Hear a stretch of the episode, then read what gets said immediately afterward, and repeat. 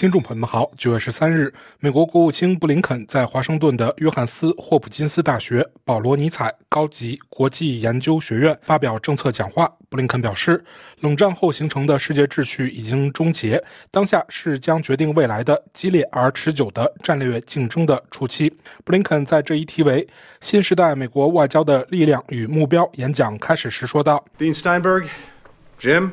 Thank you for the honor of joining the SAIS community. 斯坦伯格院长吉姆，感谢您让我享此殊荣，和高级国际研究学院各位人士一道，为这个宏伟壮丽的新院址揭幕。吉姆在他卓越的职业生涯中做出了诸多贡献，其中影响最深远的贡献是他培养了一代思想家和实干家，他教导、指导并激励了这一代人。而我也是其中之一。美国前国家安全顾问布热金斯基博士也相信，他对国际事务最持久的贡献之一，就是影响了美国崭露头角的学者和领导者，其中包括卡特总统。他自称是一心追随布热金斯基的一名学生。以及伊恩·马克和米卡，他们都努力地让我们更接近布热津斯基所说的“美国实力与美国原则的务实结合”。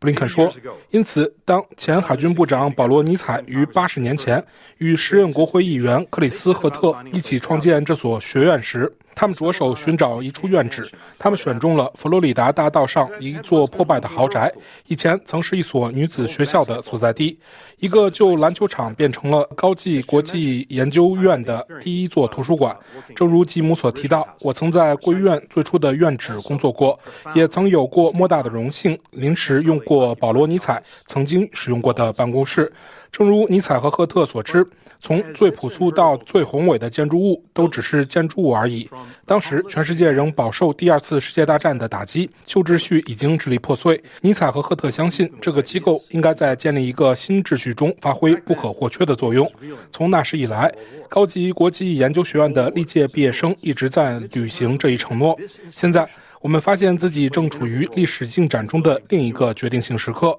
我们正在努力解决根本性的战略问题。正如尼采所解释的那样，我们如何从目前的立足之地到达未来的理想之地，而且不至于在中途遭受灾难打击。布林肯说：“今天，我想阐述拜登政府对这个意义深远且至关重要的问题的回答。那么，让我们首先谈谈当前的局势。你们各位正在研究的国际格局，与我三十年前同斯坦伯格院长先生一起开始在政府工作时所经历的格局有着根本的不同。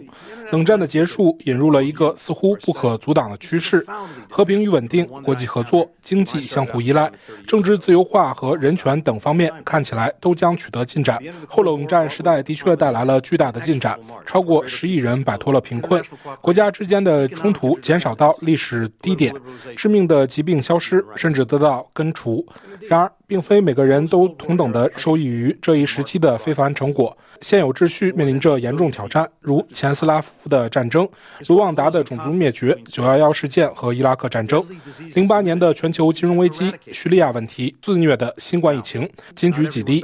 但我们现在正在经历的不仅仅是对后冷战秩序的考验，而是该秩序的终结。这并不是一夜之间发生的。导致我们走到这个时刻的原因，将成为未来几十年研究和辩论的课题。但越来越多的人认识到，形成我们应对后冷战时代的方针的几项核心假设已不再成立。数十年来，地缘政治的相对稳定已经被与专制势力和修正主义大国的激烈竞争所取代。俄罗斯对乌克兰的侵略战争，对神圣载入联合国宪章及其有关主权、领土完整、国家独立以及不可剥夺的普世人权等核心原则的国际秩序，构成最直接、最迫切的威胁。与此同时，中华人民共和国构成了最严峻的长期挑战，因为它不仅仅想要重塑国际秩序，而且越来越具备达到这一目的所需的经济、外交、军事和技术实力。而且，北京和莫斯科正在联手，通过他们的无上限伙伴关系，共同致力于让世界对专制而言变得安全。随着这种竞争的加剧，许多国家都在两面下注，非国家行为体的影响力与日俱增。从资源与国家政府不相上下的企业，到为数亿人提供服务的非政府组织，到有能力造成灾难性伤害的恐怖分子，再到贩卖非法毒品、武器和人口的跨国犯罪组织，国际合作变得更加复杂。这不仅是因为地缘政治紧张局势加剧，还因为气候危机、粮食不安全、大规模移民和流离失所等全球性问题规模巨大。各国和公民正失去对国际经济秩序的信心，系统性缺陷动摇了他们的信心。少数政府利用破坏规则的补贴、盗取知识产权和其他扭曲市场的做法，在关键领域获得不公平的优势。技术和全球化掏空并取代了整个产业。而政策却未能为被抛在后面的工人和社会提供足够的帮助，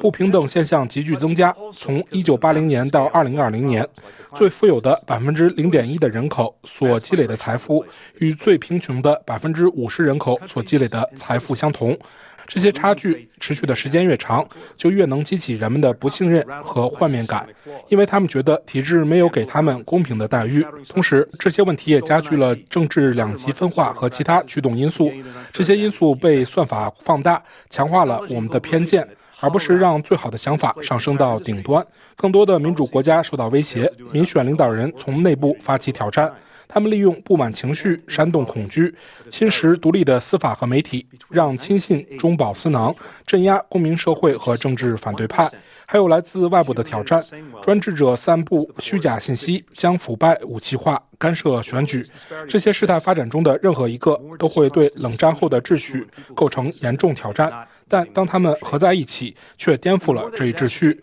因此，我们发现自己正处于拜登总统所说的一个拐点。一个时代正在结束，一个新的时代正在开始。我们现在做出的决定将决定未来几十年的走向。在这一关键时期，美国正以实力地位发挥领导作用。实力源于我们的谦卑和自信。谦卑是因为我们面临着任何一个国家都无法单独应对的挑战，因为我们知道我们必须赢得一些国家和公民的信任，而旧秩序未能兑现对他们的许多承诺。因为我们认识到领导力始于倾听。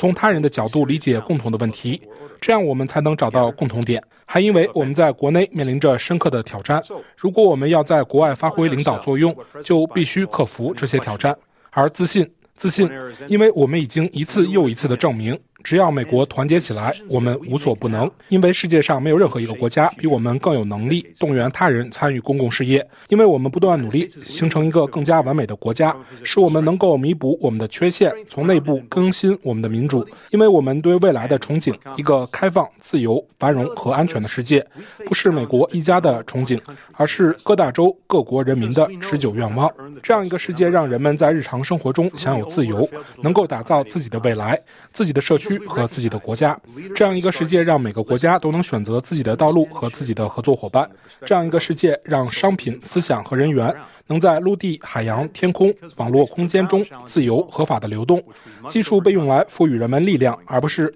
用来分裂、监视及压制他们。这样一个世界，让全球经济以公平竞争、开放和透明为特征。繁荣不仅仅以各国经济的增长来衡量，而是以多少人分享了增长会议来衡量。这样一个世界，能够推动劳工和环境标准竞相提高，并在卫生、教育、基础设施、技术安全和机会方面力争上游。这样一个世界能维护国际法和联合国宪章的核心原则，并尊重普世人权。布林肯说：“我们将在开明自立意识的指导下推进这一愿景。这种意识长期以来一直激励着美国发挥最佳领导力。二战后，我们帮助建立了国际秩序，并为其他国家和人民的进步投资，因为我们认识到，这不仅符合人类的利益，也符合我们自己的利益。我们明白。”即使作为地球上最强大的国家，制定共同的全球规则，接受某些限制，并支持其他国家的成功，最终将使美国人民更加繁荣、更加和平、更加安全。现在依然如此。事实上，美国在维护和加强这一秩序方面的开明利己主义从未如此强烈。我们的竞争对手有一个根本不同的愿景，在他们眼中，世界是由一个单一的迫切需要所定义的，即维护政权和发财致富。在这一个世界上，专制者可以自由地控制、压迫和镇压他们的人民、邻居以及任何阻碍他们实现这一目标的人。